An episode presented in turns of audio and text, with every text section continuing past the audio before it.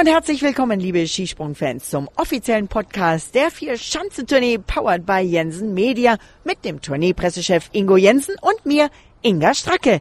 Wir gratulieren heute dem Sieger des Neujahrsspringens, Jojo Kobayashi, vor allem aber auch dem zweitplatzierten Markus Eisenbichler und dem Slowenen Lovro Kos auf Platz drei. Heute gibt's die Halbzeitbilanz und die Vorschau auf die Österreich-Springen mit nicht einem, sondern gleich drei Coaches. Den Trainern der Norweger, Österreicher und Deutschen, Alex Stöckel, Andi Wiethölzel und Stefan Horngacher.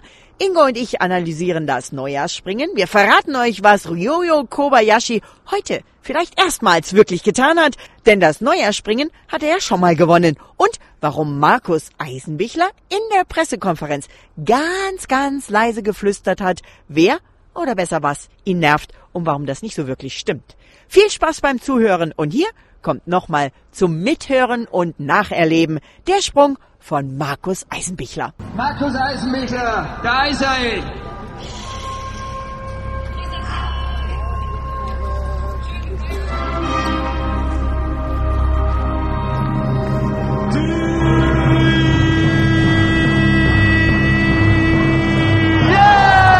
Bleib stehen!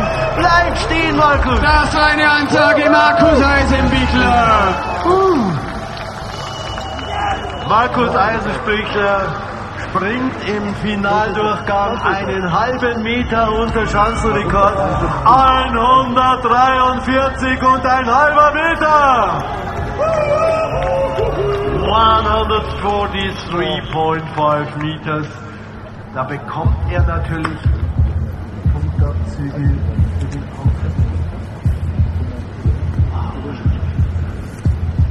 100 Jahre Neujahrsspringen in Partenkirchen. Das ist ja die Schlagzeile auf dem wunderschönen Blättchen, was wir hier bekommen haben zum Neujahrsspringen eben in Garmisch-Partenkirchen, aber eben vom Skiclub Partenkirchen. Und damit heiße ich alle Skisprungfans herzlich willkommen zum Podcast des Neujahrsspringens. Ja, der offizielle Podcast der Vier-Schanzentournee powered by Jensen Media. Und gleich zum Anfang für euch, liebe Zuhörer, die Neujahrsgrüße einiger Skispringer. Hallo liebe Skisprungfans, hier ist der Karl Geiger. Ich hoffe, ihr drückt uns weiterhin die Daumen und wir werden alles geben.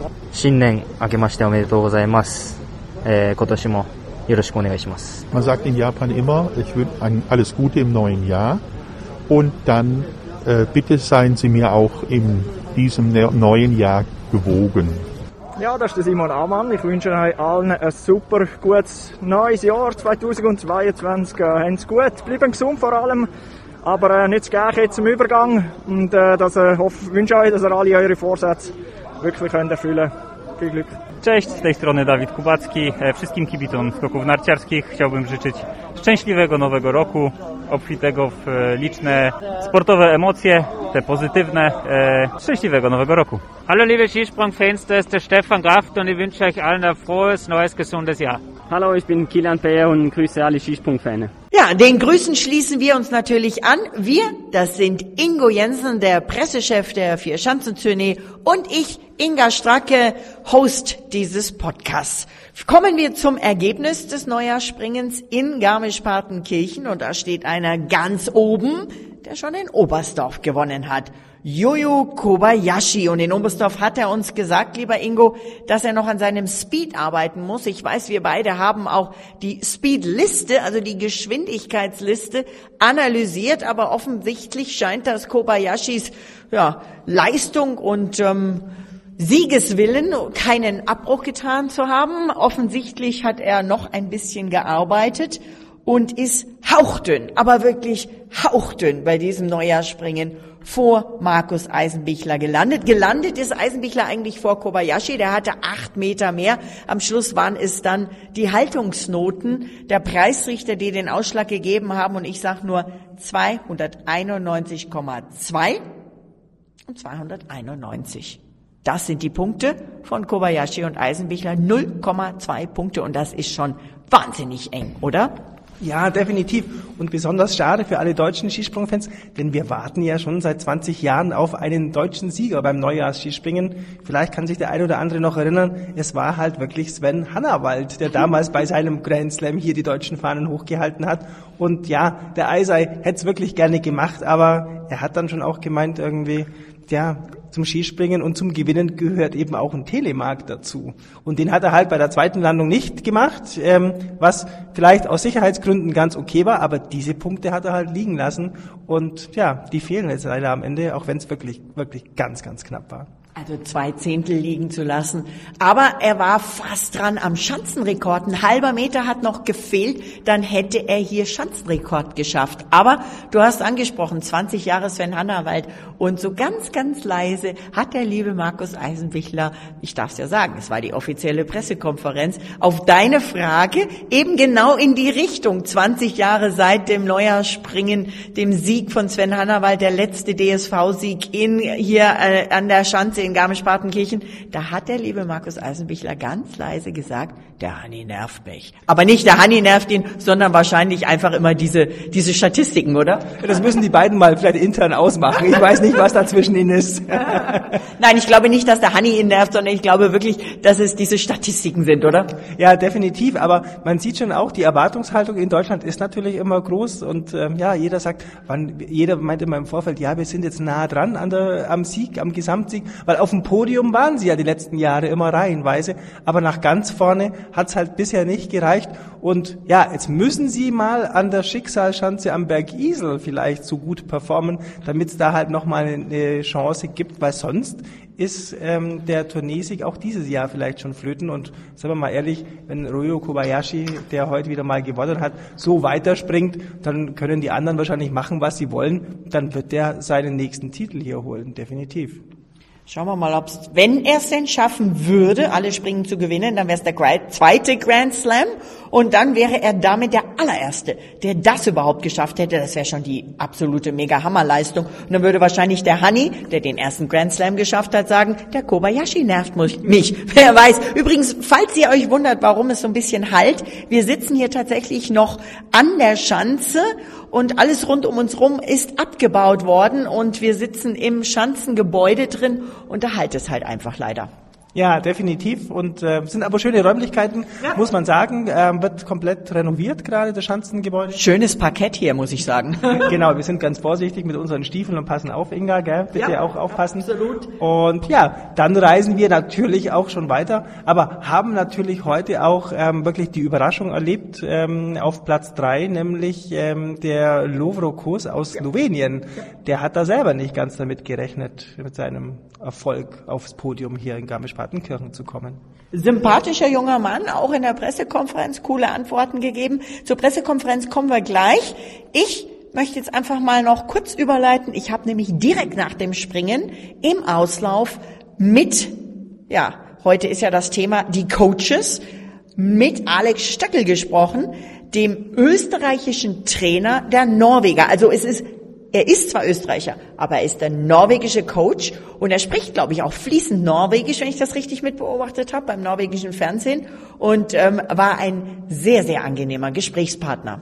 Ja, herzlich willkommen, liebe Podcast-Hörer des offiziellen Podcasts der Vier Schanzen Tournee und ich äh, spreche jetzt mit Alexander Stöckel, dem Trainer des norwegischen Teams. Alex, ähm, der zweite Lauf ist vorbei, Garmisch-Partenkirchen, sozusagen die Halbzeitbilanz. Wie lautet die für Team Norwegen? Die lautet äh, etwas durchwachsen, würde ich sagen. Also wir haben, äh, der Lindwig hat ja Gott sei Dank zwei sehr gute Sprünge gezeigt und ist jetzt im, in der Gesamtwertung noch halbwegs dabei mit, ich glaube, 13 Punkte ungefähr Abstand. Äh, der Kobayashi ist in einer ausgezeichneten Form natürlich. Äh, der ist halt schwer zu schlagen im Moment.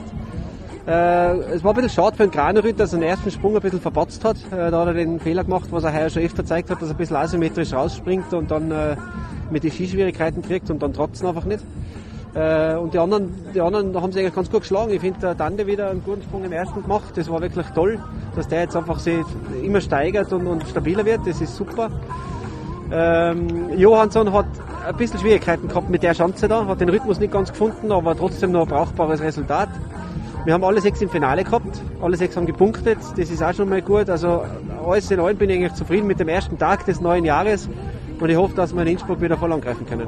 Was ist das Geheimnis zum Erfolg bei dieser Tournee? Ist es sich auf diese wechselnden Bedingungen einstellen zu können, schnell zu reagieren? Ist es das? Ja, natürlich. Also wir haben halt auch wieder, es war halt eigentlich besser wie gestern. Gestern hat es ein bisschen mehr variiert, aber es war trotzdem hin und wieder mal bessere Verhältnisse. Der Karl Geiger hat ja wirklich sehr leiden müssen, weil der hat wirklich zweimal schlechte Verhältnisse gehabt. Das war echt bitter. Äh, während der Kobayashi dann im ersten Durchgang gute Verhältnisse gehabt hat, leichten Aufwind und hat das natürlich voll ausnutzt, muss man sagen. Und im zweiten Durchgang auch stille Verhältnisse und hat sogar noch eine Gate-Kompensation auch noch gekriegt. Also das hat sich schon ein bisschen mit Glück in seine Richtung entwickelt, auch der Wettkampf. Also man muss einfach jeden Sprung und jeden Meter ausnutzen, egal wie die Verhältnisse sind, einfach das Beste rausholen und dann in Bischofshofen ziehen wir zusammen und dann wissen wir, wer gewonnen hat. Jetzt läuft hier gerade die Siegerehrung.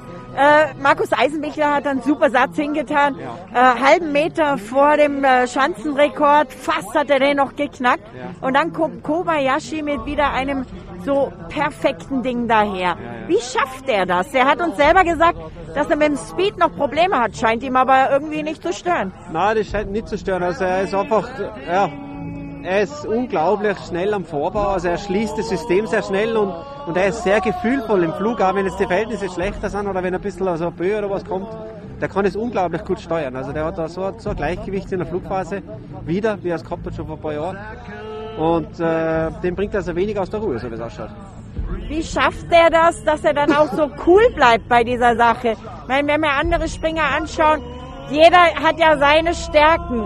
Wenn man jetzt vergleicht, zum Beispiel ein Graneröd, ein Karl Geiger, ein Eisenbichler, ähm, dann schauen wir auf deine Landsleute, die Österreicher, die, der Stefan Kraft überhaupt nicht dabei.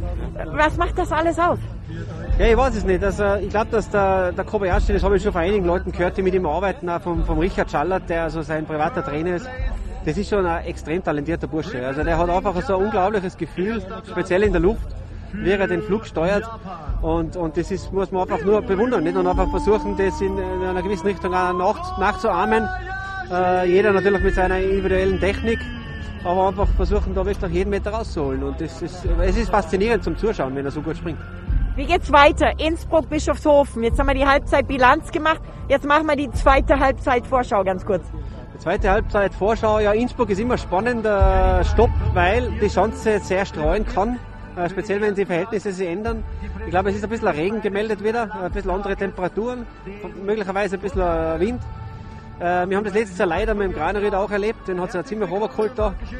Ähm, also man muss halt einfach ein Glück haben, nicht? und man muss halt das halt dann ausnutzen. Auch. Und ähm, wer macht die Tournee? Der Tipp von Alex Stöckel. Wer gewinnt die Tournee? Ja, ich hoffe, ich habe die große Hoffnung, dass der Marius dort das durchdruckt heuer. Also, du setzt auf Norwegen logischerweise dein Team. Ja, muss ich ja machen. Vielen Dank und ähm, ich hoffe, wir hören uns nochmal im Podcast der Vier-Schanzentournee und alles Gute für Team Norwegen und natürlich alles Gute im neuen Jahr. Danke, gutes neues Jahr. Ja, Alex Stöckel hat so ein bisschen auch eben, wie ihr reinhören konntet, geholfen, die Konkurrenz zu analysieren, aber er setzt natürlich auch auf seinen eigenen. Und damit, lieber Ingo, kommen wir beide zur ja, zur Tourneewertung nach zwei von vier Springen. Und da überrascht einer, von dem wir eigentlich nie viel geredet haben, der irgendwie so still und leise dieses Jahr nicht beim Zahnarzt war. Letztes Jahr hat er ja Garmisch-Partenkirchen auslassen müssen, der liebe Marius Lindwig. Und er ist jetzt in der Tourneewertung hinter Kobayashi auf Platz zwei.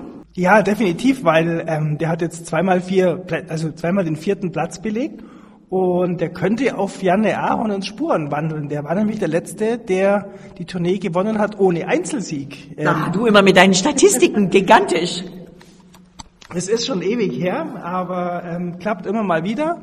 Und das könnte funktionieren, aber nur dann, wenn Ryoyo Kobayashi schwächelt hier. Ja? Und eben, du hast es schon angesprochen, Marius Lindwig im letzten Jahr wirklich ganz gut dabei. Ähm, in Oberstdorf ähm, sogar auf dem Podium. Und dann hat er Zahnschmerzen bekommen, konnte in Garmisch-Partenkirchen und in Innsbruck nicht springen und ähm, erst in Bischofshofen wieder, da ist er auch gar nicht so schlecht gewesen. Am Schluss mit nur zwei Wertungen ähm, hat es halt nur für den 36. Platz gereicht. Also diesmal wird er sicher besser abschneiden, definitiv. Definitiv, also kommen wir mal ganz kurz, also erstmal nochmal ganz kurz die Wertung hier in, in Garmisch-Partenkirchen. Kobayashi, Eisenbichler haben wir gerade schon gesagt, 291,2, 291. Punkte. Dann Lovro Kos, der dritte, 286 Punkte. Auf Platz 4 Marius Lindwig, Jan Hörl. Die Österreicher sind wieder vorne mit dabei. Äh, Yukia Sato, Karl Geiger auf Platz 7, Halvor Egner Graneröd, 8. Timmy Jai Zeitsch, Zeitsch, ich hoffe, ich habe es richtig ausgesprochen, Platz 9 und Stefan Laie auf Platz 10. Das nun mal hier die Wertung der Top 10 in Garmisch-Partenkirchen. Damit kommen wir auf die Tourneewertung. Da eben, wie gesagt, Jojo Kobayashi nach zwei Siegen auf Platz 1 mit insgesamt 593,2 Punkten. Da sind sie wieder, die 0,2 Punkte.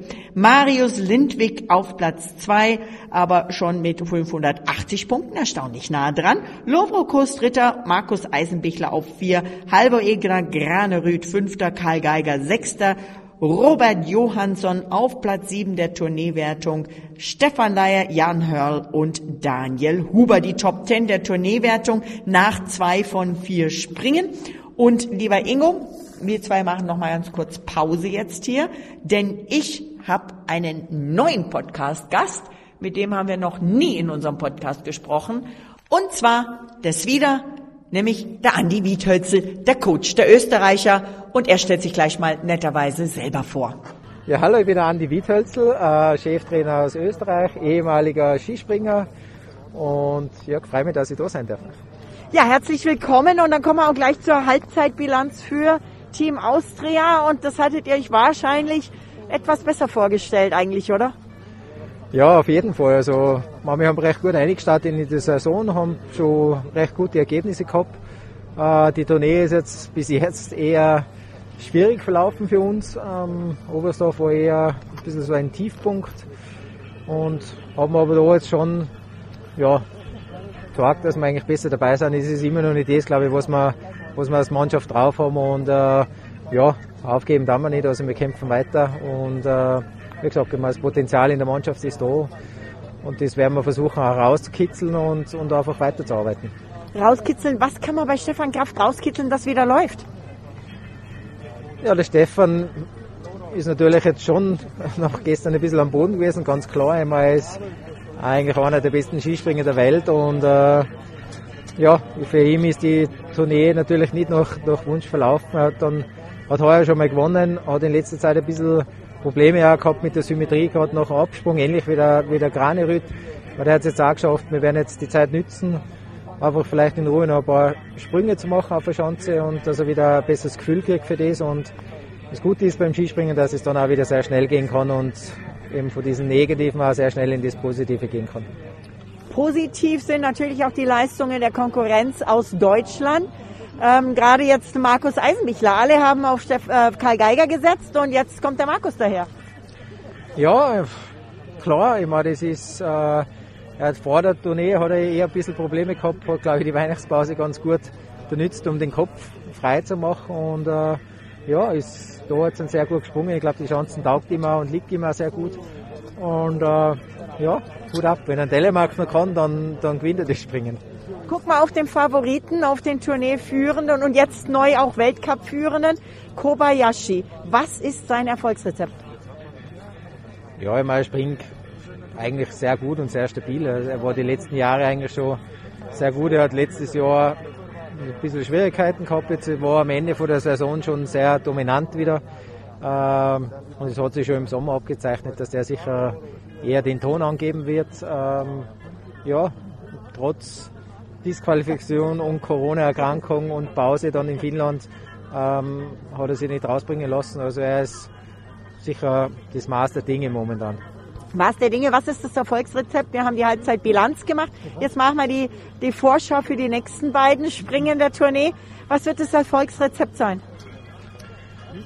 Ja, meine, es ist immer geduldig bleiben und einfach auch, sage ich, objektiv auf die Sachen draufschauen und, und gut analysieren und dann äh, ja, weiterkämpfen. Also das ist auch das Motto, wo man sagt, okay, nicht den Kopf in den Sand stecken, wenn es mal nicht so läuft, sondern es geht ja auch wirklich schnell beim Skispringen.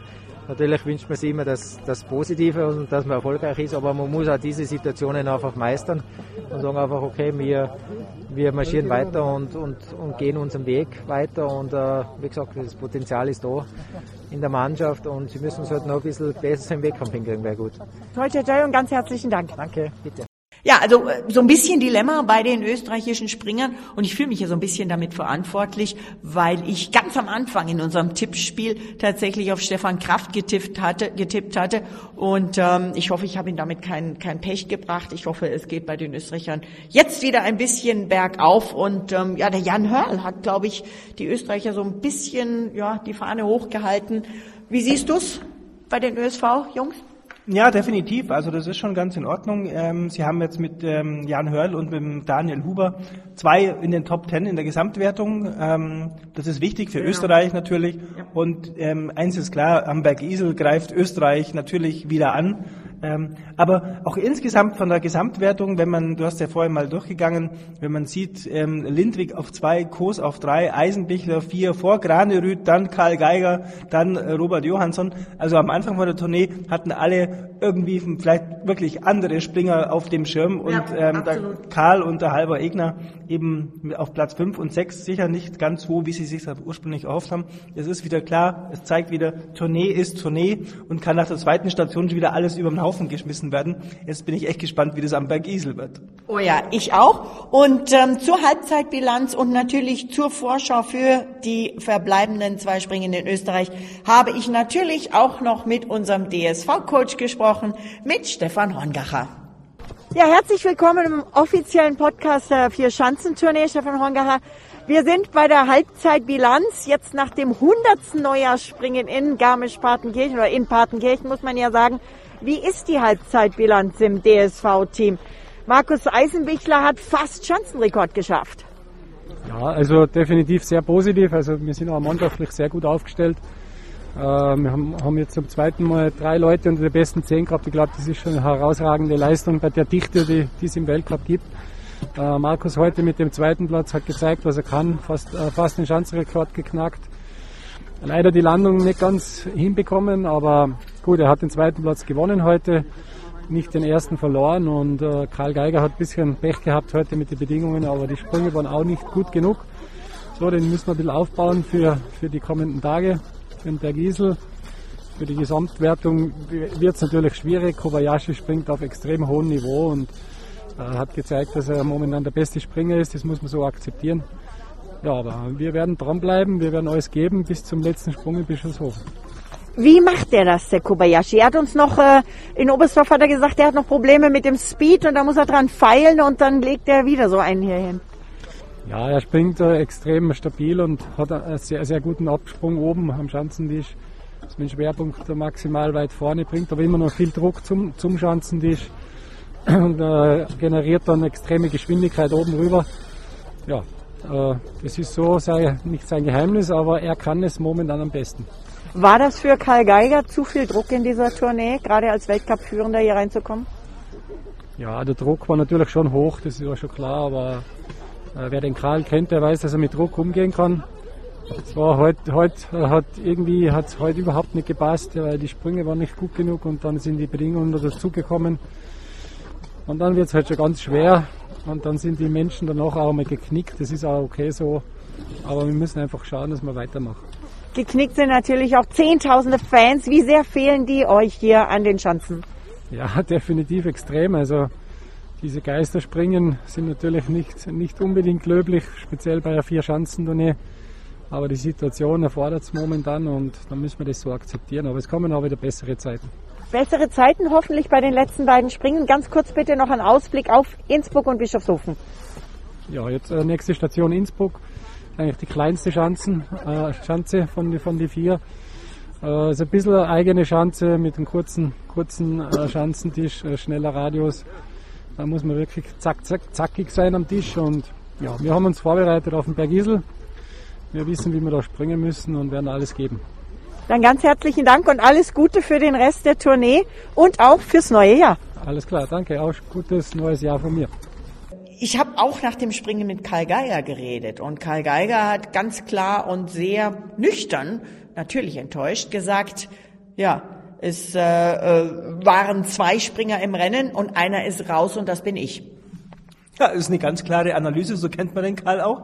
Der redet nicht lang rum um einen heißen Brei, hat das erkannt und ähm, wird das wahrscheinlich ganz schnell abhaken und dann wird am Bergesel werden die Karten neu gemischt, weil eins ist klar, der Kalle will natürlich sich so gut ähm, zeigen und äh, performen, wie er es kann, auch wenn er jetzt am Schluss vielleicht um den Gesamtsieg nicht mehr ganz mitspielen kann. Ja, also auf Platz 6, das würde schwer werden. Ich, äh, stimmst du mir zu, wenn ich sage, die Tournee ist jetzt zur Halbzeitbilanz von Kobayashi nur noch, also sagen wir es so, wenn Kobayashi verliert, dann kann jemand anders gewinnen. Aber eigentlich ist es nicht seine zum Gewinnen, weil er sie eigentlich schon in der Tasche hat, sondern wenn, dann würde er quasi verlieren. Aber es ist nicht so, dass wir hier den, den, den heißen Kampf haben, oder? Er ist schon sehr dominant. Ja, er ist super dominant, aber es hat sich eben schon gezeigt, am Berg Isel kann man es definitiv noch ähm, vergeigen sozusagen. ähm, ja, Oder R-Geigen, wenn man mit Karl Geiger jetzt so richtig, richtig ähm, plastische Wortspiele machen, um Gottes Willen. Nee, so war es auch gar nicht gemeint. Aber am Berg Isel, das ist quasi immer schon der Schicksalsberg für wen auch immer. Aber man muss schon sagen, Kobayashi hat da auch schon mal gezeigt, dass er wirklich ähm, eine coole Socke ist. Und er ist eben definitiv hat in einer super ähm, relaxten, entspannten Art. Er hat heute zum ersten Mal überhaupt ja, auf der Pressekonferenz ja, Englisch gesprochen. Das wollte ich sagen, der hat den Abend Markus arbeitslos gemacht. Ja, ja, den Markus nehmen wir aber noch mit nach Österreich, also keine, keine Angst, Inga. Ähm, aber das zeigt schon, ja, er hat viel Selbstvertrauen, er traut sich auch zu, ähm, nicht nur Yes and No zu sagen in der Pressekonferenz, sondern auch so ein paar Sätze ähm, auf Englisch.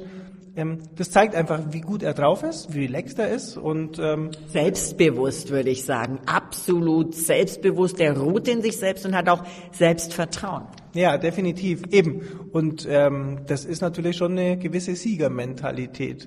Und in jeder Sportart. In jeder, jeder Sportart, definitiv.